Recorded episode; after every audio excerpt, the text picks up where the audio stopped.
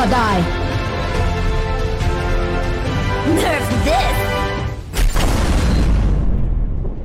Salut tout le monde, bienvenue dans Nerf 10 Podcast épisode 46. Je suis Altiron et je suis avec mes plus fidèles chroniqueurs qui se moquent de moi. Alors on va vous, on va tout vous raconter. Euh, J'avais oublié de lancer le- l'enregistrement, donc euh, on, on recommence l'émission pour une deuxième fois.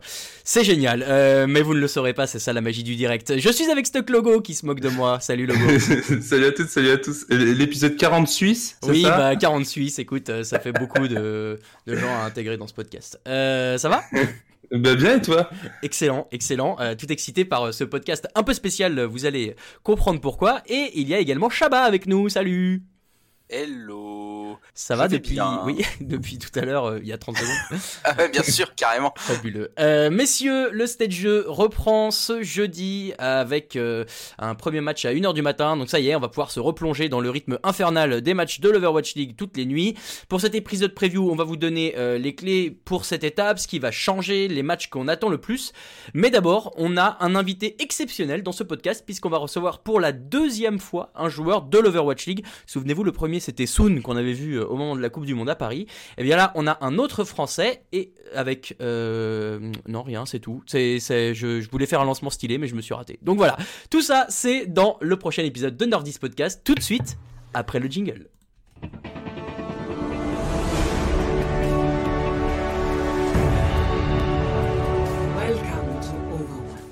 Comme promis, on est avec aujourd'hui un joueur de l'Overwatch League que vous connaissez bien, que vous avez vu euh, déjà depuis la saison 1 et que vous avez également vu en équipe de France. C'est Unco. Salut Unco. Salut, c'est moi Enko. Merci euh, effectivement. Merci d'être avec nous. Euh, Tu es euh, tu es officiellement le deuxième joueur de euh, l'Overwatch League à venir dans ce podcast puisqu'on avait eu Soon au moment de l'Overwatch World Cup à Paris. Donc voilà, on est très content que tu puisses euh, participer aussi. On voulait revenir très rapidement avec toi sur un peu ce, stage 1 d'abord pour commencer et notamment bah voilà ce, dernier match face à Boston qui a été bah, serré et, et qui tourne finalement pas en votre faveur. Toi aujourd'hui, quel bilan euh, tu fais et quel bilan vous avez fait avec les Dallas Fuel de, de ce stage 1 d'abord? Bah moi ce que j'en retiens déjà c'est que bon moi j'ai été chez Valiant euh, la première saison de l'Overwatch League et j'ai rejoint Dallas Fuel en milieu fin de saison pour la saison pour la saison 1 du coup. Et vu les résultats qu'il y avait en saison 1 je me suis dit que sur cette stage pour la saison 2 c'est quand même pas plus mal en termes de résultats c'est vrai qu'il y a beaucoup de déceptions au niveau de Boston parce que bah on gagnait 2-0 et on a perdu 3-2 et Hmm. c'était le match qui nous faisait accéder aux playoffs mais, mais ouais, au final, comme disait Hakem à la fin du match contre Boston, même si on était déçus, au final, c'était une très bonne stage one, quoi. et, euh, et du coup, oui, on, sur, ce, sur stage 1, il y a le format qui a changé depuis la saison dernière. Maintenant, vous êtes à, à 7 matchs par, euh, par stage. Euh, et du coup, vous rencontrez pas toutes les équipes l'année dernière. À chaque stage, il y avait juste une équipe que vous Ouais. Euh, Est-ce que le calendrier, du coup, et le fait d'avoir un calendrier un peu, vous avez eu un calendrier un peu sec quand même, euh, ça, pour toi, c'est un peu injuste ou c'est vraiment quelque chose qui euh, participe au fait que vous n'avez pas fait les playoffs? Non, non, en, en soi, c'est pas du tout à cause du calendrier. On avait, on, on avait beaucoup de, de grosses équipes, mais au final, la plupart des équipes sont très fortes et, et je blâmerais pas le fait qu'on a eu des équipes, euh, qu'on a eu des équipes plus fortes que les autres. Je pense que si on devait aller en playoff et le mériter, fallait gagner les matchs qu'il y avait à gagner. On a, il y a des matchs, les matchs qu'on a perdus, on a extrêmement mal joué et, et voilà, c'est, je, moi, je pars du principe que tout est mérité, quoi. Si on n'est pas en playoff, c'est, c'est, pas de la malchance, c'est, c'est comme ça, quoi. Ok. C'est Euh, notre faute. ce, ce calendrier où justement vous, tu joues deux fois Shanghai Dragons d'affilée, c'est pas relou pour la préparation Ça change pas grand chose Non, pour vous Non, non, c'est ok. De toute façon, on prend chaque match, euh, enfin, on prend aucun match à la légère, en fait. Donc, euh, Hmm. à partir du moment où, où tu joues un match, moi, je sais que quand je joue un match, je regarde même pas contre qui je joue. C'est comme si je jouais tout le temps la même équipe. Je m'en fous un peu des joueurs qu'il y a dans l'équipe. euh. C'est une préparation, c'est une préparation, en fait. Et voilà, simplement. Ok. T'as tendance à plus te focus sur euh, ta performance plutôt que l'adversaire, Ouais, c'est- si je ouais, ouais, notre performance et ma performance que, que de me focaliser sur les mecs contre qui je joue. Quoi. Et Quoi alors, qu'il arrive, on donnera tous notre max en fait Ouais. contre l'équipe qu'on jouera. donc. que la- par rapport à la saison 1, là, vous êtes avec euh, Jane en, en coach. Alors, c'est assez particulier chez Dallas. Il y a ce, c'est vraiment des coachs de chaque position. Toi, c'est Jane, donc le coach ouais. des supports. Comment ça se passe avec lui? Ah Bah, ça se passe très bien. Euh, Closer et moi, euh, enfin, il est un peu aux petits oignons avec nous, quoi. Après, Ah ouais euh, c'est pas pour dire que, c'est pas pour dire qu'il a, enfin, je sais pas comment expliquer, mais il, il s'en sort quoi. Je- il- Généralement, on est moi et Closer, Closer et moi, pardon, on est, comment je sais pas comment expliquer. On, on est déjà, je sais sais plus c'est quoi le mot en anglais, même en français. Qu'on on, on s'autogère, je veux dire. là. Ok. On s'autogère en fait, c'est-à-dire qu'on record notre pauvre et euh, tous les deux, on se feedback en fait, que ça soit l'un pour l'autre en fait, tout le temps. Et, et du coup, Jane, à cha- à chaque fois qu'il bah, qu'il nous coach ou qui, qui, qui veut nous aider sur un point, c'est plus sur euh, la- du perfectionniste en fait. Il, il perfectionnise un peu euh, notre gameplay euh, parce que bah, généralement, je, je me le cache pas, on, on joue très bien, Closer et moi. Genre, euh, Ouais. on, est, on a une très bonne, un très bon teamplay tous les deux en backline. Et du coup, ouais, à chaque fois que Jane doit nous aider, c'est surtout sur des trucs, bah ouais, pour juste la perfection sur notre gameplay quoi. Et, et- justement, t'en parlais, euh, Closer est arrivé euh, cette intersaison euh, à Dallas. Comment ça se passe, son intégration dans l'équipe, la synergie que tu peux développer avec lui Comment, comment tu, sens un peu ce, duo qui est un peu nouveau encore? Ah, moi je kiffe. hein. Moi je kiffe jouer avec lui. Je pense qu'il kiffe jouer avec moi. C'est, je sais pas. C'est, il est, il est un peu pareil que moi. On est très perfectionniste vraiment. C'est chaque petite position sur cette map, sur cette partie de map. Qu'est-ce qu'on fait s'ils ont ça, si on a ça, tout ça, on a tout à fait ensemble. En mode homework, on a fait ça chez nous, on n'a même pas fait ça sur les, sur les heures où on devait aller à l'office et tout. Enfin, on s'est préparé à toute éventualité. euh, Enfin, là où on disengage, où on va là, s'ils ont ça, tout ça. Enfin voilà, on sait tout. Et ouais, je kiffe travailler avec lui. Et, et puis ouais, c'est, il est marrant. C'est vraiment cool pour le coup. Genre, c'est vraiment le meilleur support avec qui j'ai joué euh, depuis que je joue Overwatch. Ah ouais, donc Euh, c'est pas mal. Ah, c'est et Closer pour moi, c'est clairement l'un des meilleurs main supports de la Ligue 1. On, on se posait la question justement parce que tu avais joué l'année dernière avec Carive et on se disait, est-ce qu'il y a vraiment... euh, est-ce que, est-ce que tu peux comparer les C'est deux différent. C'est un flex support qui a été essayé de rec- quelqu'un. Enfin, ils l'ont essayé de le reconvertir en... En, main support, mais tu reconvertis pas un mec qui joue flex support depuis le début du jeu. Mhm. Pas une bonne idée. Alors justement, euh, dans, dans cette métagote, ce que tout Euh. le monde a vu euh, pendant la pendant le stage 1, euh, le rôle des des, des supports, excuse-moi, est un peu euh, particulier. Est-ce que toi, c'est quelque chose que tu avais l'habitude de faire? Est-ce que vous avez dû euh, euh, travailler encore plus? Et surtout, est-ce que ça t'a plu euh, cette euh, cette méta à jouer? Bah, en compétition, c'est pas mal à jouer. Moi, j'avoue que ça me va en fait quand, quand c'est en, en équipe, quoi. Quand c'est en- vraiment en équipe, c'est vachement. Enfin, à regarder, je pense, c'est pas ouf. Mais vraiment, à jouer, c'est beaucoup de teamplay, beaucoup de rotation d'ultimate. Il y a beaucoup de combos à faire et tout pour tout optimiser pour pouvoir bah, être la meilleure côte que celle adverse. Hmm. Et vraiment, ouais, ouais, c'est pas mal. J'aime bien. Et, et, euh, du coup, là, il y, a le- il y a le nouveau patch qui est, qui est arrivé maintenant en, en live depuis euh, quelques semaines, j'ai envie de dire. Euh, toi, toi, t'as pu, t'as, t'as beaucoup joué, t'as pas encore, t'es encore en off avec ton équipe, mais t'as pu jouer quand même pas mal en stream durant tes, durant tes vacances. Euh, Est-ce que t'as une idée de à quoi va ressembler la nouvelle méta? Euh, On entend qu'il va y avoir beaucoup de DPS euh, mise en avant par rapport à, au stage 1. Il y en a d'autres qui disent que la GOAT va toujours rester méta. Toi, tes, premiers insights sur, sur cette nouvelle méta, ça va être quoi pour toi? Ah, comme t'as dit, j'ai pas commencé les scrims, du coup je sais pas trop ce qu'ils jouent, mais je pense qu'il y aura des maps. Goat, ça sera quand même incontournable. Et mais il y aura quand même d'autres maps comme les KOTH et même les deux CP. Je pense qu'il y a peut-être des compos DPS ou Oriza qui vont jouer, je sais pas du tout. En vrai, j'en ai aucune idée, mais je pense que Goat, euh, ça restera sur quelques maps. euh, Sur quelques maps. quoi. Hmm, le, le Baptiste, euh, tu vas le jouer un peu toi ou c'est plutôt euh, un rôle euh, Bah, quoi qu'il arrive, je ferai de mon mieux pour être ultra fort dessus au cas où qu'on en ait besoin de moi sur euh, Baptiste. Mm. Mais euh, je sais pas. Même ça, c'est un truc. c'est- Je suis dans le flou. Je sais pas. Même je, je suis pas le seul d'ailleurs. Mais je sais pas Mm. qui va le jouer en fait. Je sais pas si c'est moi, si c'est Closer, si c'est un DPS comme Brick. C'est un DPS qui l'a joué. C'est tes premiers ressentis sur le perso, t'en penses quoi Euh, C'est un perso que t'aimes Ah, bien c'est euh intéressant. Ouais. C'est intéressant. Il a de la Ouais. mobilité. Il... Non, j'aime bien. Franchement, j'aime Ok. bien. C'est vraiment euh, son E là. C'est Game Breaker hein, de ouf. C'est pas un peu trop petit justement? Non, non, c'est bien. C'est bien parce que le cooldown il est juste euh, ultra long quoi. C'est 20 secondes, je crois. Ouais, je crois que c'est un truc comme ça. Effectivement, on a regardé un petit peu euh, le calendrier là de Dallas en, en stage 2. Il y a un petit match en semaine 2 contre euh, Paris. Ça va te faire quoi de, de jouer contre euh, bah, tous les copains? Hmm, Ben, comme je disais, un pari ou pas, moi je m'en fous. euh, C'est un match comme un match. hein, c'est Ah, comme quand on jouait Philly. hein. C'est comme quand on a joué Philly. hein, Ouais. Il y avait Poco en face, mais c'est, enfin voilà, on prenait le match euh, ultra important. Enfin, je sais pas. C'est pas, comme je sais pas. Moi, c'est juste moi en fait. Quand je joue un match, je me, Je me dis pas, je joue contre mes potes. ou ce genre, de trucs. Ok, ouais. genre j'ai pas de pitié en fait. Genre.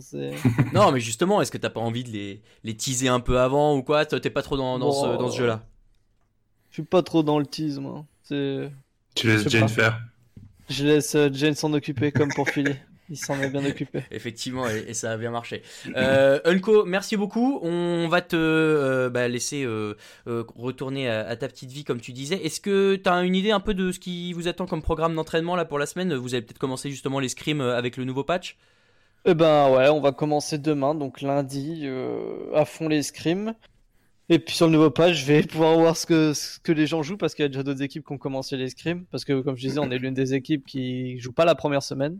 De le, le week 1, on Oui. le joue pas, on n'a pas de match. Mhm. Du coup, euh, ouais, et ça a déjà commencé les scrims, mais nous non quoi. Et d'ailleurs, ça, pour toi, le, le fait de la première semaine off, c'est une bonne chose? Parce que ça vous fait une plus grosse pause? Ou toi, t'aurais plutôt tendance à vouloir euh, rejouer tout de suite et à Ouais, être non, euh, dans le j'aime bien, j'aime bien la pause. bien la pause. Nickel. Bon, eh ben écoute, Unco, encore merci beaucoup. On va euh, te laisser. Nous, on va reprendre euh, la suite de ce podcast tout de suite après un nouveau jingle. Et ben merci à vous. À plus.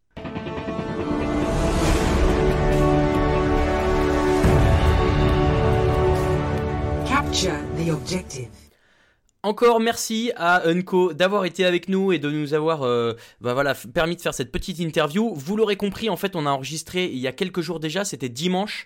Euh, et là, euh, nous, on enregistre ce soir mercredi le podcast. Donc, on n'a pas pu parler de toute l'actu qu'il y a eu à, Dallas ces derniers jours et on va en reparler tout de suite. Mais bon, voilà, sachez que c'était plus simple pour les, les agendas de tout le monde et que on est quand même très content d'avoir pu faire cette interview avec Unco.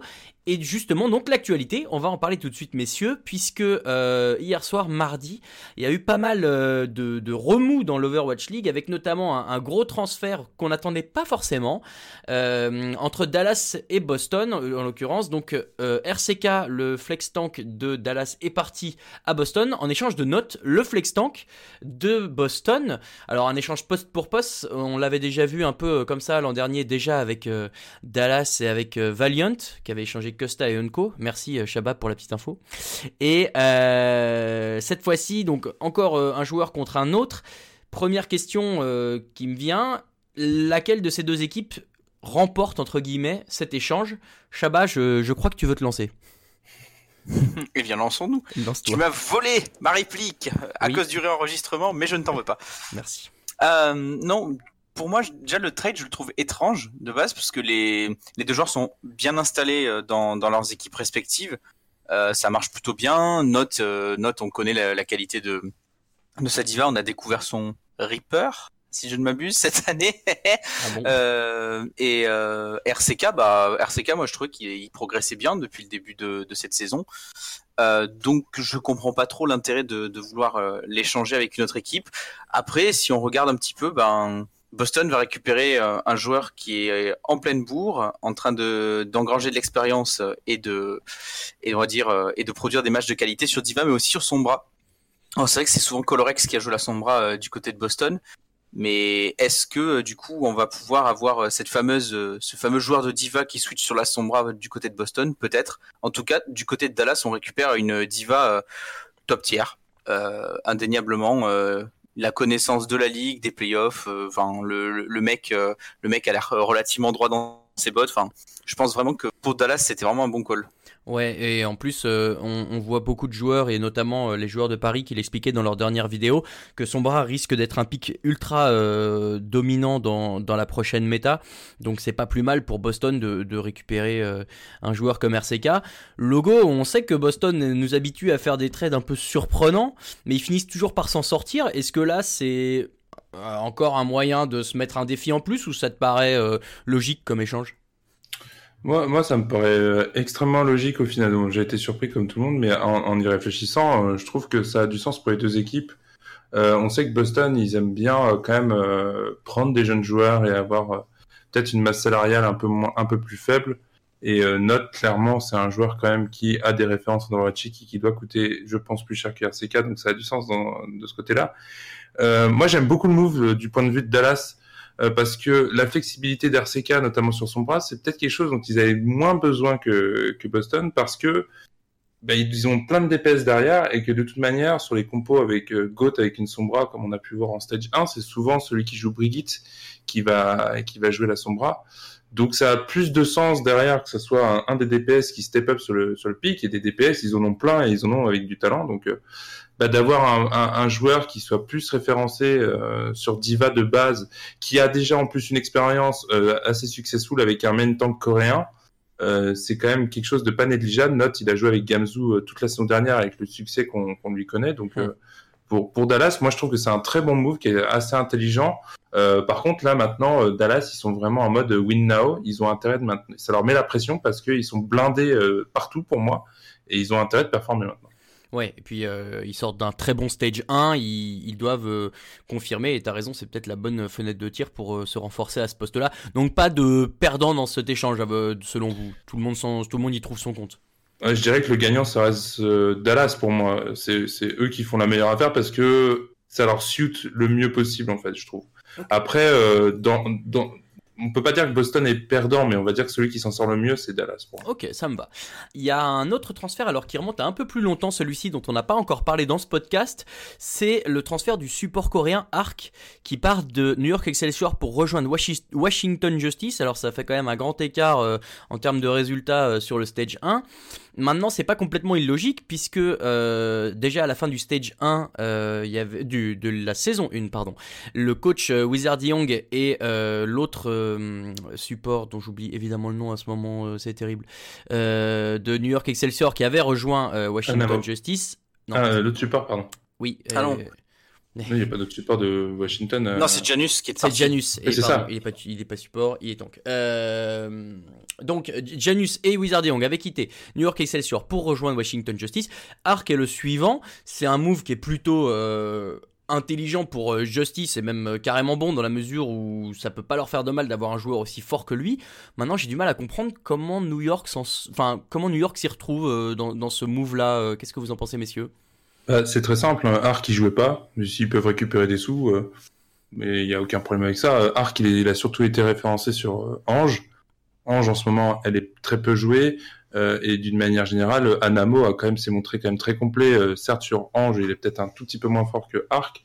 Mais sur Lucio et sur à peu près tous les autres main support, il s'est montré quand même beaucoup plus consistant. Donc pour moi, ça a du sens qu'ils s'en débarrassent, enfin pas qu'ils s'en débarrassent, mais que bon, bah, qu'ils gagnent un peu de sous avec ça. Euh, voilà, moi la question elle est plus au niveau de Washington. Hein. Arc, pour le moment, euh, il est pas, ça reste un joueur pro, mais au niveau Lucio, il a pas été extrêmement bien référencé. Donc, euh, bah, à voir. euh, on, s- on- on parlera de la méta tout à l'heure, mais euh, c'est un petit pari pour moi de, de prendre Arc au final. Shabba, sur- euh, tu penses pas qu'il sera titulaire Arc euh, dans cette équipe de Washington? Oh, je pense qu'il devrait être titulaire sans aucun doute pour euh, pour le coup. Mais euh, moi, ce qui m'intrigue en fait dans dans ce move-là, c'est que on se retrouve avec un Arc qui avait lui-même paru surpris du transfert. Alors, est-ce que c'était du trolling pour les réseaux sociaux ou est-ce que c'était vraiment un truc euh, où il s'y attendait pas? Euh, Ça, pour le coup, euh, c'est compliqué de de le de le savoir. Par contre, ouais, ça peut faire que du bien cette équipe de Washington et euh, je rejoins le logo sur le fait que bah, à New York, il, était pas d'une grande utilité. Donc si euh, si on va dire si ça s'avère vrai que qu'ils ont effectivement euh, dit à Arc, bah il y a Washington qui te qui te voulait et nous on a dit ok parce que pour le moment voilà euh, ça ça justifierait euh, un petit peu plus le move. Après oui, il peut apporter son expérience, mais faut voir dans quel euh, dans quel mindset et dans quel état de forme il est. Parce que euh, bah, il a joué, joué, une ouais. map, Ouais, il a joué bah. une map dans le stage 1, donc c'est c'est pas c'est pas énorme, hein, on va pas se on va pas se le cacher. Hmm. La, la- la question qui se pose avec Washington par rapport au straight de Hart, c'est qu'on peut se dire, dans la base, ça, ça risque rien parce que c'est un joueur. Euh, Io Inu et pas, a pas forcément été extra- ex- exceptionnel euh, sur Lucio au, au stage 1. Le problème, c'est que Washington, c'est la, euh, la plus petite masse salariale. Ils ont une marge financière qui est relativement limitée. Et de faire venir Arc, quand même, c'est leur enlever une option euh, sur un autre renfort possible. Donc, euh, même s'ils se plantent sur Arc derrière, bah, c'est peut-être une, autre- une, une opportunité loupée à la place d'une autre. En fait, ils vont pas avoir 36 000 options pour euh, renforcer l'équipe au fur et à mesure de la saison. Il faut plus le voir comme ça. Et c'est pour ça que moi, je suis pas spécialement fan du, du trade en soi. Il y a peut-être d'autres- endroits où il fallait renforcer l'équipe. Ok, moi j'avoue que je- je suis quand même, euh, enfin, je trouve ça quand même intéressant pour euh, pour Washington parce que c'est quand même un joueur d'expérience aussi, ce qu'il n'y a pas forcément dans ce dans ce roster. Euh, bon, c'est à voir, voilà, comme tu dis, s'il a encore, s'il a encore les, bah, le- le- la motivation, je pense, mais mais le, le rythme. Comme il avait pu l'avoir en stage en saison 1, je vais y arriver entre stage 1 et saison 1. Euh, autre transfert qui a eu lieu hier, qui fait un peu moins euh, parler de lui parce que c'est un peu moins connu. On va en dire un tout petit mot parce que de toute façon, je crois qu'on on- on n'en sait pas beaucoup plus que vous. Mais il y a Persia, donc qui est un joueur euh, de support qui a été transféré de l'équipe Talon eSport qui joue en Contenders Pacific, messieurs, et qui a été transféré à Boston. Est-ce que c'est pour challenger un peu M-God Oh. Bah, euh, je pense, moi j'ai été assez surpris du trade parce que j'ai trouvé qu'Engod avait fait quand même un, un- un bon début de saison. Euh, il est, il est pas top tier, mais c'était très encourageant pour un jeune joueur. Euh, donc, euh, je- j'étais assez surpris de ce, ce move. Euh, ouais, à voir. Je pense que ça, ça, ça, fait histoire d'apporter un peu de profondeur? Ouais, je pense, oui. Euh, peut-être peut-être que c'est une perle, hein, peut-être que c'est un jeune hack, c'est toujours le cas, on sait jamais, mais On espère dans, pour les, eux. dans les faits, c'était pas pour moi le, un, un- un des besoins de Boston. Euh, Il y a un autre transfert en revanche qui lui euh, est beaucoup plus euh, flashy puisque suite au départ de Dafran pour la retraite en fait de Atlanta, ils ont fait venir Baby Bay, le joueur DPS qui avait été une des stars de la saison 1 avec San Francisco Shock et là qui a pas du tout joué du stage euh, 1 je crois. En Non. tout cas, je m'en souviens pas. Euh, et qui lui donc a été transféré du côté euh, d'Atlanta. Euh, alors, on sait pas ce que euh, Baby vaut depuis la, la- la nouvelle saison puisqu'il n'a pas joué. Maintenant, euh, dans cette optique encore d'avoir un joueur d'expérience et de toute façon d'essayer de prendre une solution rapidement pour pallier au départ de Dafran, moi je trouve que c'est plutôt un move intelligent euh, de la part d'Atlanta. Qu'en pensez-vous, messieurs? Bah, moi, je, pour le coup, vite fait sur euh, sur Persia à Boston, je dirais Ah oui. juste que non, non, mais je dirais juste que je comprends. emballé. Je comprends pas du tout pour le coup parce que bon, après voilà, c'est peut-être la volonté d'intégrer un jeune joueur. Ils ont ils- ou un joueur on va dire un peu exotique. Il y a déjà Alemao qui est euh, qui vient de qui est qui vient des Contenders de Brésil comme ça pour le poste de, de main support. Donc ils ont un aussi maintenant un flex support pour ça. Après je vois pas euh, je vois pas ce joueur sorti entre guillemets de nulle part euh, déboulonner euh, M-God qui fait pour moi un très bon très bon début de saison. Et puis pour Atlanta, ben écoute moi Baby B, euh, c'est à la base c'est un petit peu comme AKM pour moi c'est genre un, seul, un mec qui est très très fort sur les hitscans on, l'a- on avait vu son soldier en début saison 1 qui était vraiment solide. Et puis après ben avec les fluctuations de la méta euh, avait un petit peu euh, disparu parce que bah, le pic euh, lui allait pas. Euh, un petit peu comme à l'image de, de, de son homologue français de, de Dallas. Mais on a vu qu'AKM pouvait être très solide avec la Zarya euh, si ça se trouve, Baby B, euh, c'est une bonne Zarya aussi. Hein. Il, a un, il a un très bon tracking sur Soldier, donc le tracking, on sait sur Zarya, c'est hyper important. Donc euh, à voir ce que ça donne, faut parce qu'il y a quand même un sacré vide à combler hein, après le, départ de Dafran. Bah oui, et puis euh, déjà euh, en termes de, jeu, puisqu'on a vu que Dafran avait été vraiment au niveau qu'on a- qu'on pouvait attendre de lui, et euh, bah, un peu en termes de présence aussi. Et c'est là où je pense que c'est pas mal de la part d'Atlanta d'avoir été chercher, un- alors une star entre guillemets, mais c'était quand même un joueur qui faisait beaucoup parler de lui en, sais- en saison 1, qui était présent aussi sur les réseaux sociaux, qui avait, vous vous souvenez de ce truc, le Baby Bed Challenge, euh, où euh, les gens, euh, alors ça, non mais voilà, c'était euh, rigolo ou pas, on sait pas la question, mais le fait est que c'était un joueur qui, qui se mettait en avant, qu'on mettait en avant du côté de San Francisco, et qui peut-être pour ça peut aussi euh, remplir euh, plus ou moins le rôle qu'avait Dafran du côté d'Atlanta. Qu'en penses-tu, Logo? Non, je pense qu'ils perdent au change, hein, clairement, par Bah rapport oui, à non mais Dafran. oui, mais Mais, euh, mais ce que je trouve très intéressant, c'est euh, la volonté qu'a Sefi, euh, le, le, le head coach de ces Atlanta Reign, de toujours bien essayer de retrouver des joueurs qu'il a précédemment coachés. Il y a. Dafran, il y a d'autres joueurs de Selfless qui, qui faisaient partie de l'équipe. Et Baby Bay, il l'a connu avec avec les San Francisco Shock parce que Sefi était le, le coach des Shock au tout début quand ils n'avaient pas encore Sinatra et Super et avant qu'ils se fassent débarquer alors que ben, son roster était à moitié là. Euh, donc euh, je trouve ça assez intéressant à ce niveau-là, c'est qu'il il- il récupère quand même un joueur qui connaît euh, le système des Atlanta Reign. Du coup, peut-être que, en tout cas dans la manière dont dont il dont il s'organise, la manière dont est gérée l'équipe, euh, bah, Baby Bay va déjà connaître puisque bah, ses filles le connaît. Donc euh, pour une intégration rapide, euh, ça peut être un challenge intéressant. Après, de toute manière, Atlanta l'avait annoncé dès le début, ils ont construit cette équipe euh, dans l'optique que Dafran ne jouait peut-être pas. Euh, c'était pour eux, c'était vraiment un bonus dans la manière dont ils construisent l'équipe. Ouais.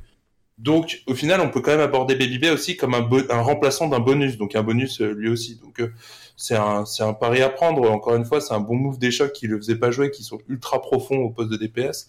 Donc, bon, bah voilà, ils sont un peu de tunas là-dessus. Et puis, bah, Atlanta, ils, ils tentent un coup. euh, ils ont pas grand-chose à perdre puisque de toute manière, c'est un bonus.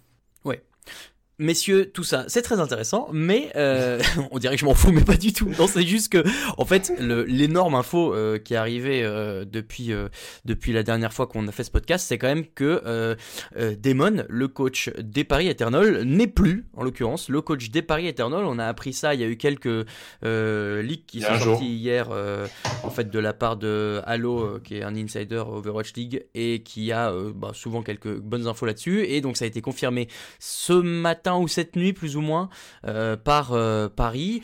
Damon qui est donc euh, alors on ne sait pas encore exactement les circonstances de ce mouvement. Est-ce que c'est lui qui est parti? Est-ce qu'on l'a poussé vers la sortie? Est-ce que c'est les deux? Est-ce qu'il quitte Paris Eternal définitivement ou est-ce qu'il prend un autre rôle? Bon, ça, on a quand même l'impression que c'est pas le cas. Enfin, qu'il quitte pour de bon. Mais en tout cas, officiellement, il, s'est démis de ses fonctions. Mais après, euh, est-ce qu'on l'a, poussé à le faire ou pas? Ou est-ce que parce qu'on a lui a proposé un autre rôle qui lui convenait pas? Mais officiellement, c'est lui- il part de son propre chef. Mm, Ok, bon, bah, après, euh, voilà, encore à voir euh, les, circonstances. On, pareil, c'est difficile alors de, de- juger un peu tout ça, mais on peut peut-être imaginer que ce soit suite au résultat du stage 1. Est-ce que ce serait mérité ou sévère selon vous? Oh, si c'est juste purement pour les résultats, je trouve ça un peu dur parce que, euh, enfin, fa- je, je suppose que même si Paris ils pensaient faire mieux que ce qu'ils ont produit sur le premier stage, faut, faut bien se dire que c'était, pour beaucoup d'observateurs, c'était quand même logique de faire un résultat ventre mou. Donc après, ils ont un classement qui est pas bon parce que euh, ils ont euh, ils ont vraiment en termes de map, ils se sont fait ouvrir en deux sur trop de sur trop de matchs. Mais euh, dans l'idée, euh, si je ne m'abuse, 3-4. Oui. 3 avec un calendrier difficile. Enfin, Voilà, avec beaucoup d'équipes qualifiées en playoff. ils ont pas eu ils ont pas eu le meilleur des calendriers. C'est une nouvelle équipe, le 3-4, c'est pas infamant en fait pour euh, pour moi comme comme résultat. Donc si c'est juste basé sur les résu- sur le résultat pur, je trouve ça un peu rude. Après bah bah on, on sait comment c'est hein, tous ces tous ces milieux-là, ça peut ça peut aller très vite hein, donc euh, Toi, Logo, euh, tu, tu penses qu'il y a un- autre chose aussi? Bah, c'est compliqué à, savoir. On n'a pas d'infos à ce niveau-là, donc euh, il y a peut-être quelque chose. Après, euh, deux choses. Euh, la première, c'est que même si les résultats sont pas infamants, comme dit Chabat, Paris est peut-être une des équipes qui a montré une- les- la moins bonne progression au fil des semaines. Moi, j'ai trouvé. hein. Bah, c'est difficile à dire, mais en tout cas, en début, en début, on- là, on a vu des équipes vraiment progresser et, et- et être à l'aise sur la méta et faire des résultats de, de plus en plus bons. Je pense au choc, les premiers. Euh, Paris, c'était, l'inverse en fait. On, on, on débute très hypant et puis petit à petit des résultats de moins en moins bons contre des équipes de moins en moins référencées. Donc euh, clairement, ça, ça, joue pas en, sa faveur. Euh, et puis le truc, c'est que dès, sa signature, euh, on, on, avait dit, enfin en tout cas moi je, me, l'étais fait remarque, c'est que je le voyais pas forcément dans un job de head coach. Il, reste très jeune. Il, il avait pas forcément, moi je trouve pas forcément qu'il a, euh, il avait le charisme ou cette aura euh, de head coach. Euh, généralement dans les dans tous les sports, hein, que ce soit e- e-sport ou sport tradi, le head coach c'est quand même, il est plus là pour la partie gestion du groupe et la partie mentale. Et après tu vas avoir les assistants coach qui vont être là pour la partie plus technique. Hmm. Et en fait, il était plus référencé comme étant un technicien.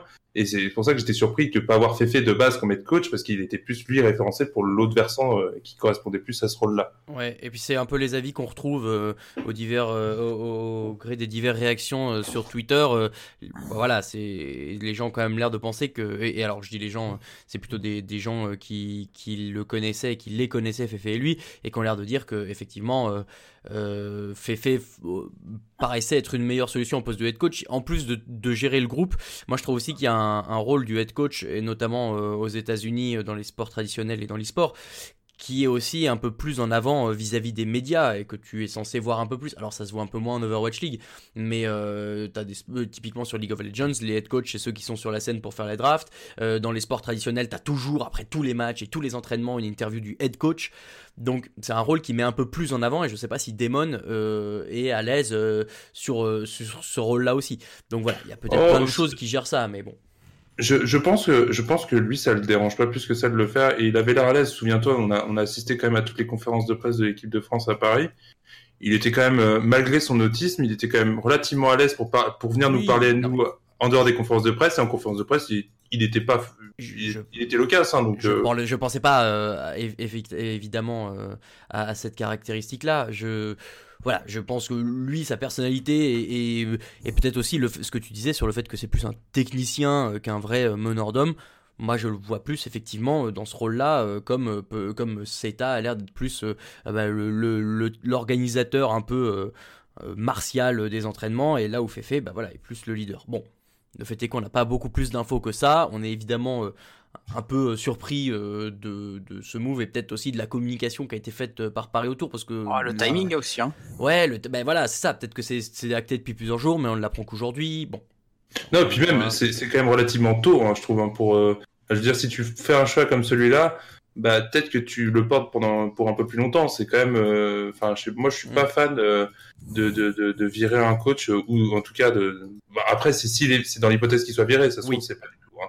Mais si Ah, dans on l'hypothèse encore. viré, ne pas porter le choix, ne pas lui donner vraiment une chance et, et voilà, se donner la se donner la chance d'avoir fait un bon choix, euh, je trouve ça un peu dommage. ouais parce que l'autre coach viré depuis le début de la saison c'est Moon chez les Valiant mais Moon il était déjà là l'an dernier et les Valiant Puis font Moon, il a fait 0-7 0-7. Non mais voilà, Voilà. donc c'est pas du tout comparable. Euh, chacun euh, a évidemment un parcours très différent euh, dans ce stage 1 et euh, bon, côté Valiant c'était peut-être plus compréhensible si tant est encore une fois que euh, c'est comme ça que ça s'est passé.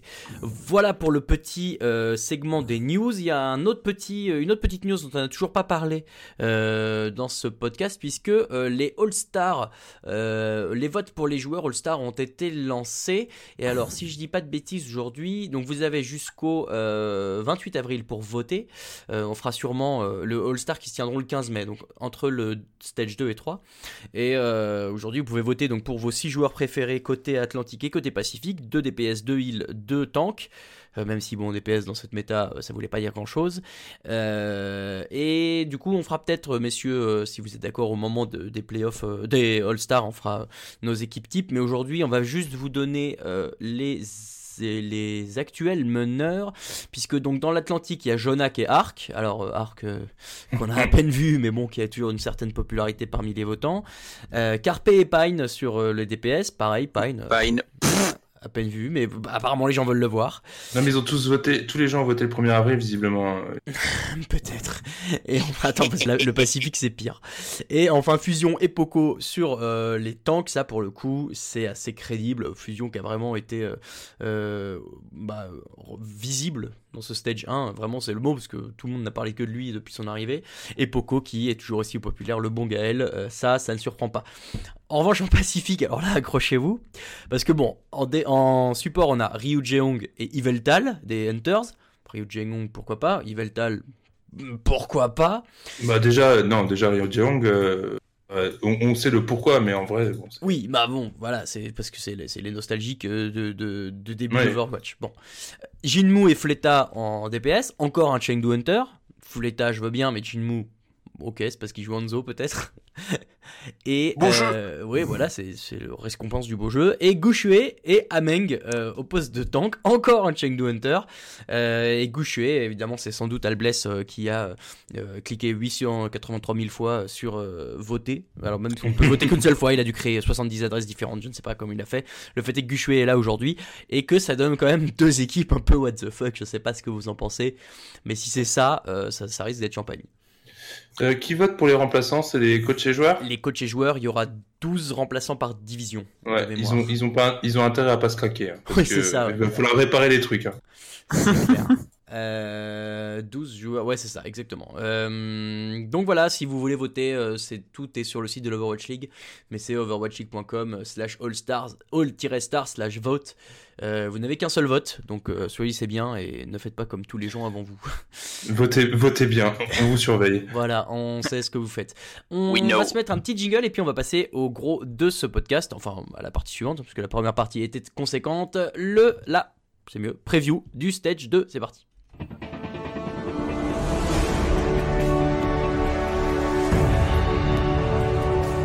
Escort the payload. Alors, ce stage 2, qu'est-ce qu'il va y avoir de différent par rapport au premier stage? À quoi faut-il s'attendre, messieurs? Je vous propose de commencer par euh, le très concret, puisque euh, déjà, dans le jeu, qu'est-ce qu'il y aura de nouveau? Euh, Baptiste, le nouveau héros, que vous pouvez, euh, auquel vous pouvez jouer depuis déjà quelques jours, voire semaines. Vous pouvez jouer en enquête depuis hier, surtout. Open en classé depuis hier. Donc euh, voilà, les joueurs pro, euh, eux, euh, l'ont testé aussi à peu près en même temps que vous sur le live et ont dû commencer à s'entraîner avec pendant la semaine de repos.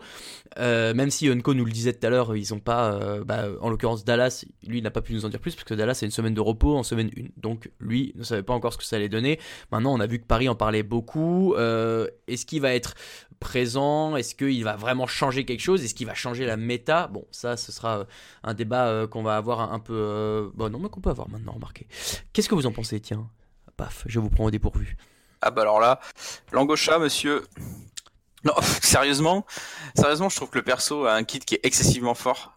Euh, beaucoup de possibilités autour du, du personnage, que ce soit défensif, bah parce que déjà parce que c'est un, un soigneur, euh, qui a l'air d'avoir un sacré burst de heal quand même. Son, son shift euh, remet pas mal de PV et surtout sur la durée. Son E, euh, bon, une zone d'immortalité. Certes, il y a, y a un bulbe à 250, euh, qui a 150 PV qu'il faut focus, mais dans l'idée, euh, ça reste quand même une arme incroyable contre des combos de type, euh, je sais pas, euh, grave dragon, des trucs comme ça.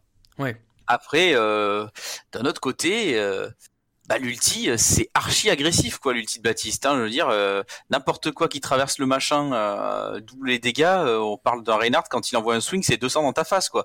Donc, je pense que le perso peut amener des compos vachement agressives, peut-être plus agressives en termes de personnage que ce que propose la GOTS, même si on sait la GOTS ça peut être euh, ça peut être littéralement sanguinaire par moment. Mais ouais, peut-être euh, faire évoluer la GOTS d'une certaine manière, basculer sur des compos euh, avec encore plus de POC. Hein, la vie, le, son, son ultimate plus des champions qui peuvent qui peuvent envoyer des projectiles à tout va, ça peut être intéressant. C'est vraiment, je pense que toutes les possibilités sont ouvertes avec Baptiste et qu'il faut juste euh, attendre de voir ce que les équipes vont nous proposer avec. Logo, on voyait, alors je m'en réfère encore à la vidéo que Paris a publiée récemment, euh, et l'avis des joueurs en général, c'est que la GOATS va quand même rester euh, assez euh, présente, sauf sur quelques maps. Est-ce que dans, dans ces maps-là, en l'occurrence, Baptiste euh, est un pic euh, convenable, tu penses? Euh, moi, je, je, je, je sais pas, parce que si on part sur de la 3-4 DPS, euh, Baptiste, son, son heal principal, ça reste quand même un heal de zone. Et donc, si tu vas sur des compos avec beaucoup de DPS, euh, t'as plus envie d'avoir du heal unique à la, à la Ange, à la Anna, euh, qui va être beaucoup plus consistant, en fait. Euh, donc, euh, je- moi, j'ai du mal à imaginer Baptiste arriver, parce que sur les compos tank, je pense quand même que euh, et, et c'est ce qui a, ce qui a l'air de se passer. Les, les insiders qui ont pu regarder des scrims confirment que la GOAT reste quand même va rester majoritaire. Euh, le, le, le duo de île de zone que représente Baptiste, euh, pardon, Brigitte et, euh, et Lucio reste beaucoup trop fort. Malgré le nerf de Lucio, le fait d'avoir ce double île de zone est, est beaucoup trop puissant. Et aussi euh, le fait que Brigitte soit à côté de son Reinhardt et puisse stun euh, et, et, et sauver de situation. Et voilà, c'est quand même c'est quand même une arme assez puissante. Euh, et surtout, bah, l'ulti défensif de Brigitte qui rajoute des points de vie, je pense, est plus important que l'ulti de Baptiste qui serait éventuellement euh, qui, qui serait plus convenable quand t'as du pas du corps à corps mais plus de poke, ce qui est quand même moins le cas de cette méta. Euh, donc moi j'ai plus tendance à l'imaginer peut-être avec une goat euh, Winston pour euh, euh, pour l'accompagner euh, grâce à sa mobilité, euh, euh, grâce à son accroupissement qui charge un saut plus haut. Mais euh, faut pas oublier un truc, c'est que les joueurs pros généralement ils, ils ont toujours euh, euh, une un, un, un stage euh, avant de bien maîtriser le héros et de le voir dans le méta. Euh, généralement, euh, Brigitte la saison dernière Euh, mis à part, euh, mis à part Mickey, personne l'a joué alors qu'elle était quand même OP au niveau des stats. Euh, c'est c'est généralement comme ça. Donc, faut, moi, je pense qu'il faut pas trop s'attendre à ce qu'il soit là avant que les joueurs mécaniquement la maîtrisent et trouvent des compos. Je pense qu'il faut plutôt espérer le voir jouer en, en stage 3. Ok. Euh, autre nouveauté de ce stage, il y aura la carte de Paris, et d'ailleurs il y aura pas mal de, cartes différentes de celles euh, qu'on a vues dans le stage 1, et notamment un ordre différent. Puisque avant, souvenez-vous, on commençait par la carte de contrôle, on avait ensuite la carte hybride, puis la carte d'assaut, et enfin la carte d'escorte. Et en fait, ce qui va se passer, c'est que le assaut et hybride vont changer, donc on aura d'abord... Enfin, on aura le contrôle toujours en 1, l'assaut en 2 et le hybride en 3 pour avoir un escorte ensuite. Là, euh, l'explication de ça, c'est que euh, voulait, comme il y a plus de, tie-break, d'égalité sur la map euh, sur la map d'assaut que sur la map hybride, il voulait éviter que dès la fin de la troisième carte, on soit déjà fixé sur qui allait gagner. Bon, je, suis pas sûr que ça fasse une énorme différence. On verra ce que ça donne. Il reste évidemment la carte de contrôle en, tiebreaker. Euh, Qu'est-ce qu'il y a comme nouvelle carte? Ça, c'est assez, sympa parce qu'il y en a pas mal qui changent. Lijiang Tower Oasis, euh, Anamura Paris, Blizzard Board Eichenwald et Junker- Junkertown Gibraltar. Messieurs, laquelle de ces maps vous êtes content de revoir? Ou de voir d'ailleurs pour Paris peut-être? Eichenwald Ah ouais, dis-nous. Ah oui, oui. Bah non, non, c'est... Enfin, en termes de, de design moi, et ambiance, j'aime beaucoup. Puis, je sais pas, il y a souvent eu des... Enfin, j'ai souvent vu des, des games, des moves vraiment intéressants sur euh, sur Eichenwald. On peut... Puis, enfin, je trouve que c'est une map, pour, le, pour la GOAT, c'est une map vraiment intéressante, parce qu'au niveau des placements, il faut faire très attention à, à tous les espaces, on va dire, entre le, le entre la capture du point et l'arrivée dans le château. On a beaucoup de on a beaucoup de- d'endroits où il y a du vide. Donc pour les Lucio, les divas, il y a quand même des choses intéressantes, beaucoup d'interstices où on peut envoyer des, des belles bombes. Enfin, je j'aime, on va dire, l'ergonomie globale de la map. Et après, une map qui me fait plaisir de revoir, c'est Oasis, parce que j'aime beaucoup aussi la, la, la conception de de la map. Logo, toi, c'est qu'est-ce qui te plaît tiens? Moi, j'aime bien euh, Junkerton. Euh, Ah, moi aussi. c'est- une carte très ouverte déjà, donc euh, euh, ça a donné lieu peut-être aux plus belles compos euh, double sniper en fin de fin de saison 1. Euh, on a aussi euh, les fameuses stratégies un peu pétées à base de, de bastion. Bateau pirate Oui. Euh, quand- qui peut, alors ça, ça va disparaître au fur et à mesure, mais euh, ça peut être, ça peut revenir hein, avec euh, face, si t'es face à une gote. Donc euh, moi je pense que c'est une carte qui est très sympa. Et euh, surtout, bah, en, en tant que Français, on se souvient de la fameuse minute Jokerton contre la Chine en, Ah oui. en 2016, Ah là là. en 2017 pardon. Euh, donc euh, donc voilà, c'est quand même une carte qui rappelle des bons souvenirs. Et puis aussi Watchman Bridge Gibraltar, j'aime beaucoup. euh, au contraire, euh, très porté sur la verticalité, donc on peut peut-être peut-être amener à avoir des trucs qui changent un peu. Donc euh, Hum, Et pas Blizzard World, tiens, je pensais que t'allais me dire Blizzard World. Hmm, Bah écoute, j'adore les parcs d'attraction comme tu sais, mais la carte Oui. en soi je n'aime pas trop. Ah bon, d'accord. c'est- moi, justement, j'aurais cru que tu aimais bien. Euh, moi, je suis un peu comme toi. Ça dit Junkertown, euh, des bons souvenirs. euh, j'aime bien la map comme elle est faite. J'aime bien le U à la fin, euh, cette, cette dernière portion qui est assez spéciale. je la trouve assez sympa à regarder. ouais, content de, de revoir cette map aussi. Donc ça, ça, ça va être cool. Et puis c'est toujours cool. On sait après 5 semaines des mêmes maps d'avoir un peu de changement, ça fait plaisir. Même si je crois me souvenir que les joueurs sont pas spécialement fans d'avoir un trop grand map pool parce que euh, c'est ça fait euh, énormément travail. d'entraînement. Ouais.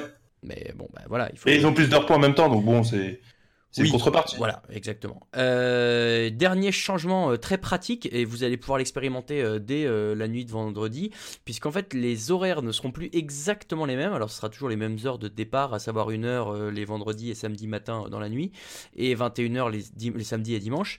Mais maintenant, euh, c'est 1h45 qui est dédiée à chaque match et non 1h30 comme c'était le cas avant. Et c'est vrai que vous l'avez remarqué, et on s'en doutait un petit peu, euh, le, le temps d'une heure et demie était un peu sous-estimé par rapport à la durée euh, véritable des matchs. Donc ça va faire, euh, j'allais dire, ça va faire des nuits plus longues pour ceux qui veulent regarder. Bah non, pas forcément. C'est juste que euh, si vous vous réveillez pour un match ou que vous voulez arriver pour un match précis euh, un soir euh, du week-end, vous avez plus de chances de tomber au bon moment que euh, d'arriver sur la fin du match d'avant. Non pas que ce soit grave, hein, mais bon. En fait, Blizzard, quand ils ont dit une heure et demie, ils avaient oublié qu'ils avaient des 2 CP dans le jeu. Et donc, euh, et donc voilà. Euh, voilà pour les nouveautés un peu pratiques. Euh, Il y a un nouveau truc, euh, enfin il y a un truc euh, qui va être pour la première fois aussi dans ce stage, c'est le week-end à l'extérieur, en l'occurrence la quatrième semaine, samedi 27 et dimanche 28 avril, tous les matchs seront joués à Dallas au Allen Event Center, donc qui est une arena dans le nord de, Dallas, je crois, et qui qui peut accueillir, qui accueille d'habitude, alors je vois plusieurs, vous pouvez regarder sur internet, il y a plusieurs matchs de hockey sur glace, j'ai l'impression, euh, d'un peu d'autres sports aussi, et, et de concerts, et donc voilà, ça a l'air d'être une salle assez euh, grande, peut-être un peu plus grande que la Blizzard Arena. Ça peut être cool de voir ce que ça peut donner à l'extérieur. Est-ce que ça va changer quelque chose sur les joueurs Euh, Pas forcément, mais euh, bon, c'est- sympa de voir que la ligue déjà bouge un peu de Los Angeles. Moi, je pense que ça peut changer parce que déjà, c'est un autre public. euh, le Texas, c'est- euh, un autre caractère, une autre ambiance. Et puis aussi, ça peut.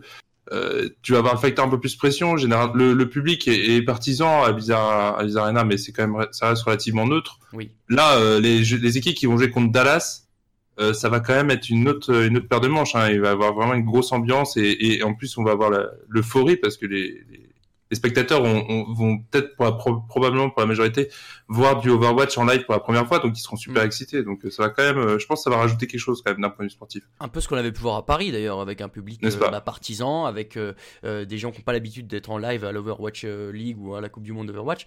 Donc il y a moyen d'avoir effectivement un gros soutien derrière Dallas Fuel et ben, peut-être derrière Houston euh, s'il y a des, des gens de Houston qui font le déplacement. Ouais Pardon. Shabba, est-ce que tu y seras toi pour soutenir Houston? Bien sûr, non bien sûr que non, mais c'est dommage. On aurait bien aimé, mais peut-être les années prochaines. Tout ça pour Oui. dire que oui, euh, ça, se- donc on n'a pas encore les horaires, ça c'est la petite particularité. Euh, ils mettent 9h aujourd'hui sur le site officiel de l'Overwatch League. Est-ce que ça veut dire que ça se jouera en, ju- en- le matin là-bas et donc euh, l'après-midi chez nous? Bon, à voir. Euh, je vois pas comment ça peut se jouer à 9h, sachant que ça ferait 2h du match chez eux. Bon, euh, à voir. Euh, c'est- une idée. Probabilité de l'information 0,5%. hein. Oui, à peu près, euh, même moins 0,5%. Mais bon, euh, il y aura 8 matchs et c'est peut-être euh, en y repensant, quand on disait euh, qu'en stage 1, le, le calendrier était un peu bizarre avec euh, ce week-end à 8 matchs enfin, c'était peut-être aussi un peu pour prendre le rythme de ces, de ces semaines un peu réduites, puisque si vous regardez en, en stage euh, 4 et en, sta- en stage 3 pardon, et en stage 5, quand il y a aussi des, des semaines à l'extérieur, ce sont à chaque fois des, des week-ends à 8 matchs. Voilà, donc bon, un peu excité moi quand même par ce, petit déplacement, on va voir ce que ça peut donner et peut-être enfin un public un peu plus euh, enjoué on va dire qu'à l'Overwatch Arena, ou à la Blizzard Arena où c'est pas toujours, toujours la folie. Euh, Qu'est-ce qu'il y a de nouveau? Oui, il y a enfin un peu de bon sens puisque les playoffs aussi vont changer. Alors, relativement, mais euh, on n'aura plus, c'est euh, Ned Nanzer qui l'a dit, de pile ou face. Comme on avait eu dans ce stage 1 avec le match entre. Du coup, c'était Toronto et Philadelphie. Absolument. Le match euh, entre guillemets, du coup. Euh, voilà, plus de pile ou face. Il y aura des nouveaux euh, éléments inclus euh, pour euh, départager les équipes. Est-ce qu'on peut voir euh, des matchs tiebreaker, vous pensez? Eh, J'aimerais bien, moi. Hmm, ah, moi, je trouve ça naze, en fait. Parce que là, ils ont plein de stats. Qu'ils les utilisent, bon sang. Bah, tu- cela dit, tu vois, il y a quand même eu un match tiebreaker entre San Francisco et Séoul. Ouais, mais Euh, si c'est un match qui est pas médiatisé, ça n'a aucun intérêt pour Ouais, je moi. suis d'accord que s'il n'est pas joué, c'est dommage. Enfin, s'il n'est pas visible quelque part, c'est dommage. Mais euh, voilà, bon, écoutez, on verra euh, ce que ça va donner. En tout cas, le format, euh, lui, va, euh, a priori, va rester le même pour l'instant, avec le 1 contre 8, 2 contre 7, etc. Et avec un retirage euh, au deuxième tour.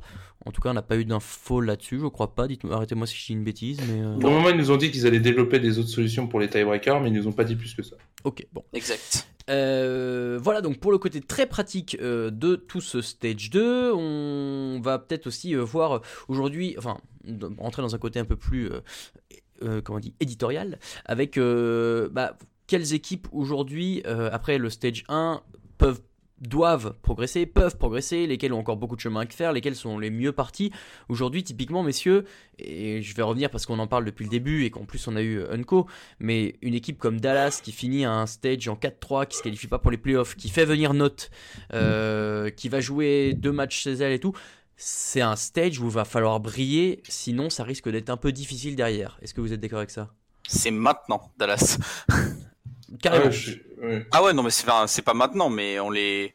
Comment dire Euh, depuis l'année dernière, Dallas c'est censé être une bonne équipe. L'année dernière, il y a eu des sou les soucis internes que tout le monde connaît et le stage 4 a montré une embellie.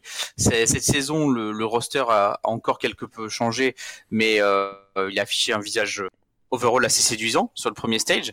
Donc euh, maintenant, c'est faut passer la seconde dans le sens où euh, ben les playoffs, euh, bah il faut finir par les choper quoi. Donc euh, si 4-3 c'est pas assez, c'est c'est un c'est un 5-2 qu'il faut et je pense que Dallas peuvent aller le chercher. En plus avec l'arrivée de Note, euh, je pense qu'ils ont un, un élément euh, vraiment intéressant pour viser toujours plus loin quoi.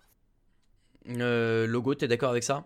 Ah bah oui, je suis absolument d'accord. Ils ont tellement investi que ce soit dans le coaching staff, en, en, en rajoutant des coachs de, de position et des, et des coachs euh, pour la stratégie. Ils ont tellement investi dans les infrastructures avec une nouvelle salle d'entraînement, avec euh, les bureaux qui font exactement la même dimension et les mêmes écrans que sur la scène. Ils ont tellement investi dans des nouveaux joueurs euh, quand même euh, via des trades ou via des signatures. Zachary, Zachary, bah, RCK, qui derrière qu'ils échangent pour note, euh, à un moment donné, euh, s'ils ne performent pas, euh, bah, tous ces investissements, ça, ça sera juste une bulle en fait. hein. donc euh, il faut, il faut y aller maintenant. Ils ont plus le choix. Ils ont plus le choix. Qui vous voyez dans, dans- comme équipe un peu dans ce, dans ce rôle-là de, d'équipe qui doit confirmer euh, vraiment? Moi, moi, je vois un peu Séoul aussi, euh, Oui. qui a confirmé en playoff. Euh, San Francisco, est-ce qu'ils sont déjà pas au-dessus? Est-ce qu'ils n'ont pas validé leur stage 1 en allant en finale et en, en réussissant ces beaux playoffs? Ou est-ce qu'ils sont au même niveau? À San Francisco, moi je dirais que certes ils font des beaux playoffs, mais par contre ce qui compte c'est quand même leurs quatre victoires et trois défaites euh, pour le, le, le classement général et pour euh, pour la qualification aux playoffs euh, finaux. Euh, ça clairement c'est pas suffisant encore aujourd'hui, donc euh, ils ont intérêt si la méta reste euh, de confirmer cette, cette fin de stage 1 pour engranger des victoires et se montrer vraiment comme une équipe forte et se donner un, un beau matelas d'avance pour euh, dans les six premiers au moins quoi. Donc euh, ils ont quand même de la pression. Qui, peut surprendre Euh, Moi, j'ai envie de penser au. Alors, les Chengdu Hunters, si la méta. Au début, je me suis dit, si la méta change un peu, que c'est un peu plus orienté DPS, ils ont montré des belles choses. Maintenant, est-ce que c'est vraiment le cas? Est-ce que ça va vraiment être le, le cas de cette méta? Est-ce que Chengdu peut tirer son épingle du jeu? Bon, moi, j'ai tendance à croire que ça va être encore un peu juste, peut-être. Oui. Que- Je pense, je pense aussi que ça va être un peu juste pour euh, pour Chengdu. Après, euh, vu qu'on est dans les équipes chinoises, euh, moi je suis quand même très curieux aussi pour bah, pour toutes les équipes chinoises de manière générale, hein, parce que Chengdu a montré que dans un style off meta, ça pouvait fonctionner. Donc euh, à voir si euh, s'ils nous sortent encore des petits trucs bien épicés euh, de chez eux pour euh, pour euh, encore euh, casser la démarche, comme on dirait dans un autre sport sur euh, le stage 2.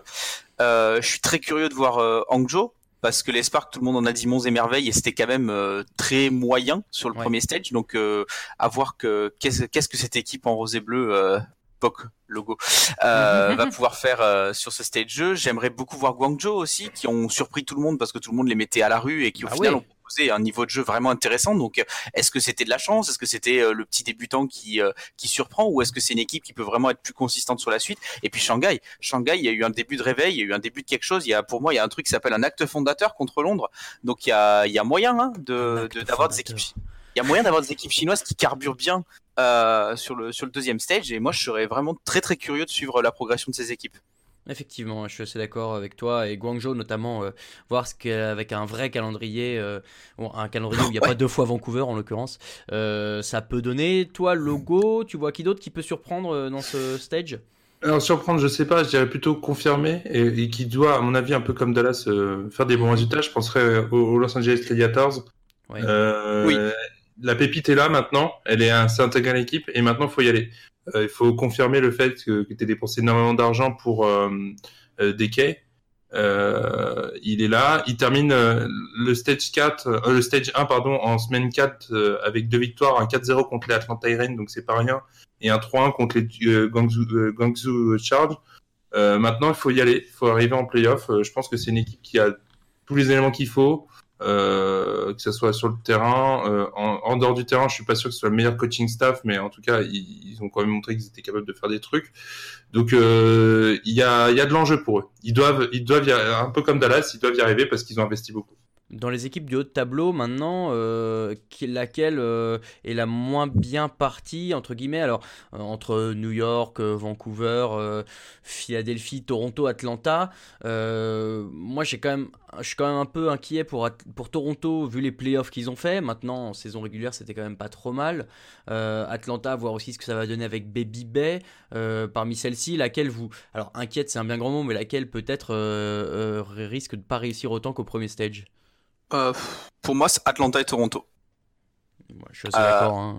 Atlanta parce que bah tu perds ta- tu perds quand même ta pierre angulaire c'est euh, c'était l'entertainer c'était le mec qui qui qui avait euh, l'aura in game euh, c'était vraiment enfin c'était un peu c'était vraiment le couteau suisse en fait de l'effectif d'Afran que ce soit en termes de niveau ou en termes d'ambiance d'humain de tout de, de, de tout ça il y avait il était présent partout et très important pour l'équipe donc euh, il faut voir comment ils survivent entre guillemets à ce départ et euh, Toronto, ben on, on l'a dit, il y avait un calendrier quand même très clément et dès qu'ils se sont attaqués à, à quelque chose d'un peu plus relevé, ben ils se sont cassés les dents assez méchamment. Donc euh, il faut voir euh, pour eux qu'est-ce que qu'est-ce qu'augure ce stage 2. Logo, t'es d'accord avec ça? Euh, ouais, ouais, moi je citerai quand même deux autres équipes. La première, c'est Philadelphia Fusion. Alors certes, ils sont au troisième ex euh, comme euh, Toronto avec cinq victoires et deux défaites. Euh, par contre, c'est une équipe. Euh, euh, beaucoup de gens en ont dit du mal. Je pense, je, je pense pas qu'elle soit aussi faible que ce que les analystes ont pu dire. Je pense surtout que c'est une équipe qui dépend énormément de la match-up. Euh, en fonction de qui ils rencontrent et du style de jeu de leur adversaire, ils peuvent soit les éclater, soit se faire éclater. Euh, c'est exactement ce qui s'est passé en playoff. Hein. Contre Atlanta, ça s'est passé euh, nickel. Et derrière, contre San Francisco, une match-up qui leur convenait pas du tout, ils se sont fait rouler dessus. Euh, cette équipe des fusions, voilà, ils ont eu un calendrier aussi relativement clément. Il va falloir confirmer quand même que c'est pas juste, euh, c'était pas juste de la, de chance euh, de calendrier d'avoir c'est, euh, grimpé cette troisième place. Et l'autre, l'autre équipe que je citerai, c'est tout l'inverse de San Francisco Shock. C'est une équipe qui a 7-0 mais qui en playoff s'est écroulée. C'est les New York Excelsior. Ouais. À un moment donné, euh, voilà, ça fait quand même deux, trois, euh, trois séquences de playoff euh, de suite. Je pense au playoff étape 4 saison 1, playoff finaux saison 1 et playoff étape 1 saison 2 où ils s'écroulent, où ils choquent. Euh, à un moment donné, c'est bien de regarder, c'est bien de gagner les matchs, euh, les matchs de saison régulière, mais il faut aussi être déterminant sur les matchs qui comptent. Donc euh, voilà, on les attend de pied ferme, mais plus euh, au bout de la sixième semaine de compétition. Les New York Excelsior, tu veux dire? Ouais, c'est pas mal. Je, je valide. Je valide. Merci. Euh, Petit potentiel. Oui, il y, a- il y a moyen de faire quelque chose. Euh, un petit mot sur Paris quand même, parce qu'on est avant tout euh, français. Euh, est-ce que, est-ce qu'il peut vraiment y avoir un déclic? Est-ce que euh, le, le changement de coach va changer quelque chose? Est-ce que la nouvelle méta, même si c'est pas vraiment euh, le cas, va changer quelque chose? Où est-ce que vous les voyez? Est-ce que c'est encore, euh, est-ce que c'est encore bas de tableau? Est-ce que c'est des top 10 Est-ce que c'est playoff? Je pense qu'ils peuvent prétendre à mieux que ça. Après, ils ont des. C'est difficile de se prononcer parce qu'ils avaient quand même des gros problèmes de communication Mhm. et de synergie. Euh, S'ils arrivent à, à régler ces problèmes de communication et à, par exemple, à avoir un roulement d'ulti qui, qui a du sens plutôt que de balancer tout d'un coup, euh, notamment les deux ulti supports, euh, c'est une équipe qui peut bah, déjà se retrouver à 3-4 au lieu de 4-3. Euh, à 4-3 au lieu de 3-4, pardon. Et rien que ça, tu vois, tu peux être à, à, à 3-4 et être 16e, et, et tu peux aussi être à 4-3 et être 5e. Donc, Oui. Bon, voilà, euh, ils, sont- ils sont pas si loin, mais je pense qu'il y a quand même in-game, déjà, au lieu de, des performances euh, au niveau du classement, faut déjà euh, espérer une amélioration au niveau de la communication. On est d'accord. On est d'accord aussi que euh, les playoffs de Stage 2 se baseront uniquement sur les résultats du Stage 2 et pas sur le classement global de la ligue. Absolument. Sur les matchs euh, euh, entre la, stage, enfin, la semaine 1 et 5 du Stage 2, donc les 7 derniers matchs, et pas du tout les premiers résultats. Donc là, on repart à zéro pour les playoffs de Stage 2, mais attention, on n'oublie pas que l'objectif final, c'est le playoff à la fin de l'année, et que pour ça, il faut continuer euh, de ne pas prendre trop de défaites si on veut pouvoir rester dans le top 12, puisque de mémoire, c'est ça, c'est les 6 premiers qualifiés en playoff et les 6 suivants qui font des play-ins, c'est ça? Absolument. Ok, donc voilà, il faut, aller- il faut continuer. Euh, les... les 8 suivants, non? Non. 7, Euh, 8, 6, 11. Ah non, ok, c'est les 6 suivants. Pardon, C'est excusez-moi. six, euh, de, de mémoire. Après, euh, mes maths sont plus très bons, mais je crois que c'est ça. Non, non, non, non, Euh, c'est- c'est moi, c'est moi, c'est moi. On voilà. Est-ce qu'il y a d'autres équipes dont vous vouliez parler juste avant qu'on referme cette petite preview? Pas particulièrement. Je pense qu'il y a pas mal. de- Houston, par exemple. Je sais que t'es fan de Houston. euh. Bah un peu plus tard. Très bien, on voir plus tard alors. Euh, voilà pour l'instant. On va finir euh, ce podcast avec un petit euh, top 3 des matchs du stage qu'on veut après le jingle.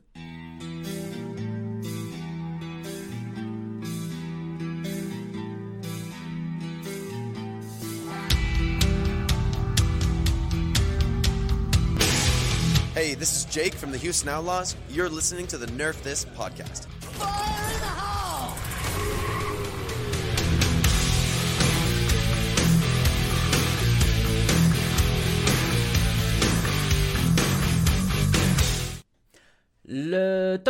Top 3, messieurs, du match, euh, des matchs du stage qu'on veut voir, on va finir par ça. On est désolé, on va pas faire euh, aujourd'hui les, questions des auditeurs, vous avez été quelques-uns à nous en poser, mais euh, le fait est que on, a remarqué que bah, c'était des questions auxquelles on a déjà majoritairement répondu dans ce podcast, et, du coup, bah voilà, on veut pas être trop redondant, et, on espère que ça aura répondu à vos questions. Donc, messieurs, le top 3 des matchs, comment on fait? On donne chacun son top 3 On donne chacun un par un Comment vous voulez faire? Non, euh, chacun son top 3. Ouais, chacun, chacun son top tour, 3. je dirais. Allez, et Pas de- y a pas de- chacun, y a pas ça de commence pareil préférence dans que mon ordre. Shabba, donc c'est Shabba qui commence.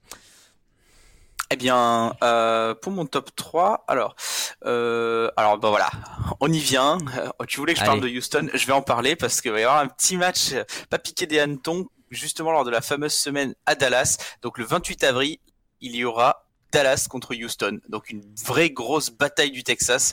Ça va être, euh, ça va être incroyable. Je pense en termes d'ambiance, on va avoir une, une arena en complètement moyen, ouais. fusion. Et euh, non, pas de jeu de mots avec Pas un joueur de, de Boston ou avec une équipe de Philadelphie. Bravo. Non, je pense que ça va, franchement, en termes d'ambiance et de, enfin, d'ambiance et tout ce qu'il va y avoir autour du match, en plus du match lui-même, je pense que ça va être vraiment exceptionnel ce qui va se passer euh, autour de, de cette affiche. Et bah, j'espère juste que ce sera full beau jeu parce que les derbies, on le sait, c'est souvent c'est c'est en, termes d'intensité, de trash talk, de de niveau de jeu. Souvent, il y a tous les ingrédients qui sont réunis. Donc, euh, s'il vous plaît, messieurs, des deux côtés, faites-nous rêver ce jour-là.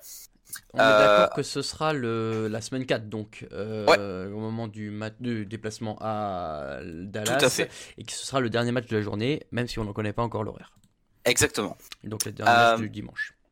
Ensuite, j'ai sélectionné Vancouver contre euh, Hangzhou Spark euh, parce que moi je trouve que c'est toujours intéressant de voir euh, en fait euh, quand quand une équipe remporte un titre, donc comme les Titans au stage 1, euh, c'est intéressant de voir euh, comment ils se remettent dans la compétition. En fait, bon, je sais à peu près comment ils vont se remettre dans la compétition, Dans le bon mais, chemin, euh, dans euh, dans l'idée dans l'idée c'est c'est je trouve c'est toujours euh, voilà c'est toujours sympathique de voir le, le champion qui reprend qui reprend goût à la compétition et en plus de ça bah on va voir où on est Hangzhou en même temps donc pour moi c'est c'est une affiche qui est vraiment intéressante sur la semaine de reprise ce sera il me semble le tout dernier match donc le C'est l'avant-dernier. C'est l'avant-dernier. L'avant-dernier. en Puisque Donc à c'est, minuit et euh, demi. minuit et demi le lundi euh, de la première semaine. 8 Tout à fait. et et j'en ai parlé un petit peu tout à l'heure aussi comme dernier match je sélectionne Chengdu Hunters contre les Shanghai Dragons parce que j'ai trouvé que bah, le style de jeu de Chengdu est complètement explosif.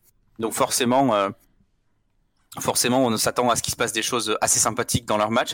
Mais contre Shanghai je pense que ça peut être vraiment un match intéressant à regarder parce que les Shanghai Dragons sont en pleine progression.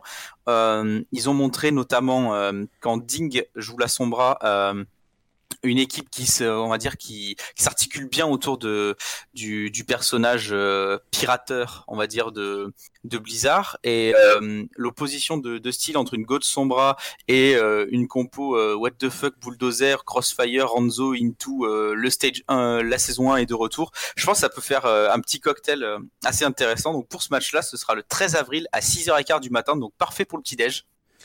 Euh, excellent, n'hésitez pas à vous lever un peu plus tôt ce jour-là pour regarder. Messieurs, on va être obligé de faire une pause breaking news puisqu'un tweet de Paris Eternal vient de tomber et que Félix Fefe Munch est nommé head coach pour le stage 2 euh, de Paris Eternal. Voilà, euh, Nordis Podcast en direct de l'actu. Euh, là, c'est tombé là il y a quelques, quelques minutes. Euh, bon, bah voilà, ça, ça confirme un peu ce qu'on disait tout à l'heure. Euh, Oui, ça, ça, y a pas, pas trop de surprises. euh, ça, ça a du sens. Il a, il a la posture. Il a, il a montré qu'il était capable de gagner avec euh, avec euh, Eagle Gaming. Euh, il connaît le roster et il a participé à la construction. Donc euh, ça a du sens quand même que dans un premier temps il privilégie une solution interne. D'autant plus que c'est un roster européen avec un projet européen et, et des coachs euh, de ce niveau-là capables de, de diriger une équipe euh, de ce niveau-là. Euh, en Europe, il n'y en a pas tant que ça, et la plupart, c'est- j'aurais pensé à CETA et FF, donc ils sont déjà là, donc ça a quand même du sens. Exactement. Bon, bah du coup, euh, voilà, ça, ça confirme euh, un peu tout ce qu'on a pu euh, en dire euh, au cours de ce podcast. Euh, Chabat, euh, une réaction euh, Non. Oui, oui, oui. bah. Dans l'idée, assez, assez d'accord. Je pense que Enfin, moi, j'ai été très surpris quand ils ont annoncé le, le coaching staff au début, comme euh, le Logo l'a dit en début d'émission, euh, que ce soit Damon qui soit head coach et euh, Fefe euh, seulement entre guillemets assistant coach, parce qu'au vu du, du passé de chacun des deux hommes, il y, y avait moyen dans mon esprit que ce soit l'inverse. Donc, euh, je suis quand même assez triste que Damon soit pas là parce que je pense que Fefe head coach, Damon euh, assistant coach, ça aurait pu être euh, une bonne petite mayonnaise à la française, tout ça. Mais euh, bon, malheureusement, euh, on n'aura pas, euh, on n'aura pas, on va dire le, le plaisir de voir cette euh, cette composition de staff. Donc, j'espère que Fefe va apporter quoi. j'ai- J'aime à penser que, que Mex a proposé ça à Damon et que Damon a démissionné en refusant, en refusant d'être rétrogradé. Peut-être. Euh, C'est une, théorie qui me semble euh, assez euh, réaliste. Le jour La où suite on au prochain arrivera épisode. alors euh, à avoir l'info, on vous la transmettra. Du coup, logo, on va reprendre vite pour finir quand même. C'est les trois matchs qu'on voulait, euh, que tu voulais, pardon, nous présenter. Lesquels avais-tu retenu Alors le premier que j'ai retenu, j'en ai retenu deux de la première semaine, donc euh, ça tombe bien parce que c'est bientôt. Euh, le premier c'est Philadelphie versus euh, New York, euh, remake de la demi-finale euh, perdue par New York, euh, Ah oui. de- demi-finale des playoffs euh, saison 1. Euh, New York, donc double couteau entre les dents. Le premier parce qu'ils sont fait lamentablement humilier euh, euh, il y a deux semaines en playoff euh, de stage euh, 1. Et euh, aussi parce qu'ils s'étaient fait un peu humilier face à Philadelphie, euh, parce qu'ils s'étaient pris quand même un, un bon gros stomp. Hein. Ils avaient, Philadelphie avait maîtrisé le sujet. Et je pense que là, New York, ils ont beaucoup approuvé. Philly aussi, ils ont beaucoup approuvé parce qu'il y a quand même pas mal de gens qui ont dit qu'ils méritaient pas d'être en playoff. Euh, leur calendrier était facile. Euh, le, le, leur, leur, leur, leur, leur, leur, défaite en demi-finale était quand même assez catastrophique. Donc je pense qu'ils ont aussi envie de prouver des choses. Donc ça peut être un match euh, voilà assez euh, tendax et ça commence c'est le premier match de, la de, de, de ce stage 2 donc euh, Ouais. on va se faire plaisir. Philly qui commence à chaque fois par des gros morceaux. euh, oui, par des gros morceaux. À, chaque- à savoir euh, Londres Yes. la dernière fois et New York cette fois-ci. Bon, ça leur avait réussi, donc euh, pourquoi pas leur réussir à nouveau. Ouais, absolument. Euh, deuxième match donc c'est le lendemain. Euh, un petit match aussi avec un peu d'histoire. Euh, Los Angeles Gladiators versus Seoul Dynasty et euh, les retrouvailles d'un certain euh, main tank euh, face à son ancienne équipe puisque Fischer va donc euh, jouer face euh, aux Gladiators et euh, deux équipes, une qui a surpris euh, Séoul qu'on n'imaginait pas spécialement en playoff et encore moins euh, battre New York euh, au premier tour. De l'autre, une équipe qui est un petit peu déçue, un gros un roster avec des noms ronflants, avec des recrues euh, 5 étoiles.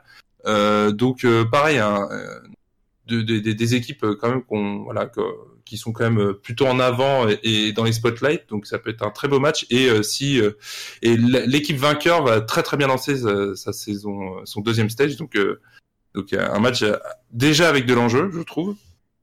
Et en troisième match, j'avais mis Paris versus Londres parce que c'est un remake de, du premier match de Paris de, la, de cette saison. Euh, depuis, euh, les choses ont quand même bien évolué. Bah, Paris vient d'avoir un nouveau head coach. Euh, euh, Londres a fait quelques rotations dans chez ses titulaires. Euh, c'est amélioré. Paris euh, un peu moins, voire voire régressé. c'est à votre convenance. Et euh, ça peut être très intéressant de revoir ce match euh, pour faire un état des lieux euh, euh, et de Londres et surtout de Paris.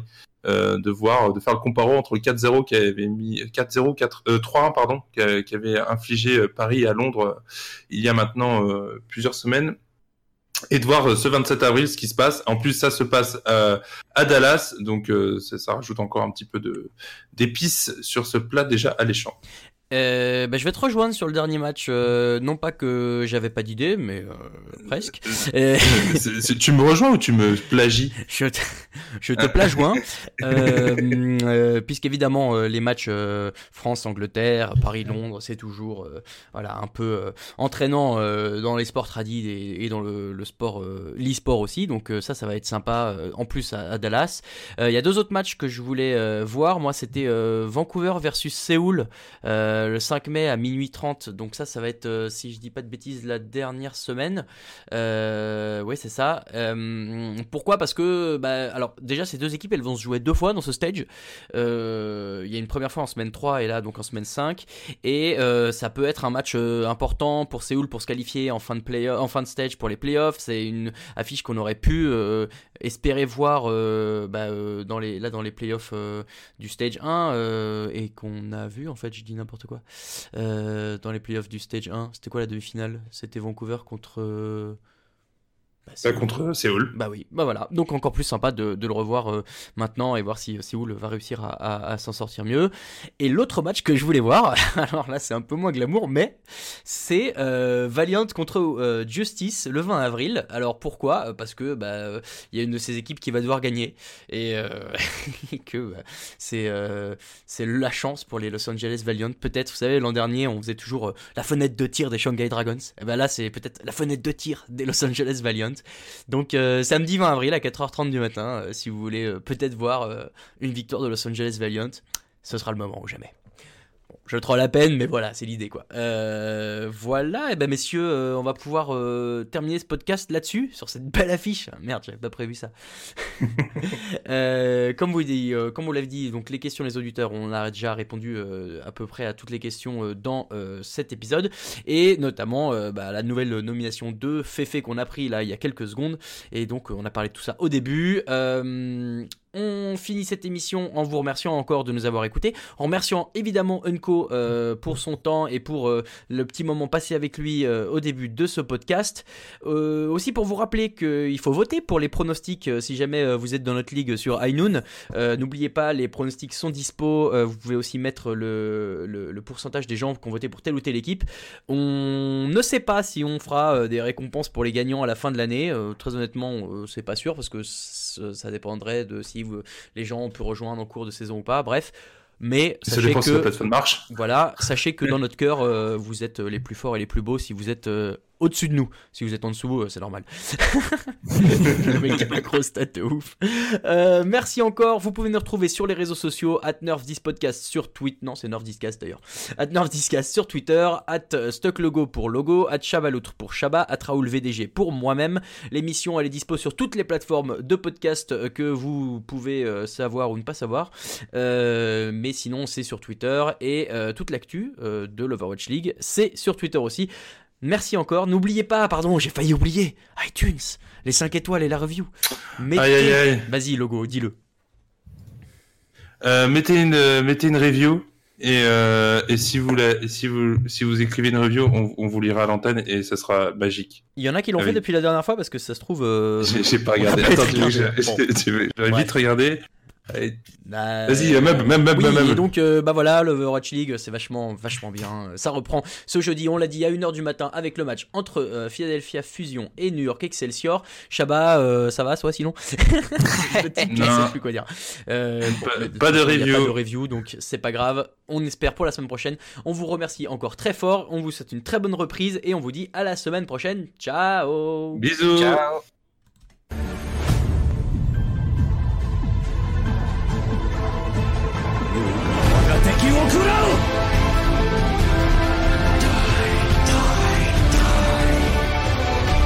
Heroes never die. Nerf this!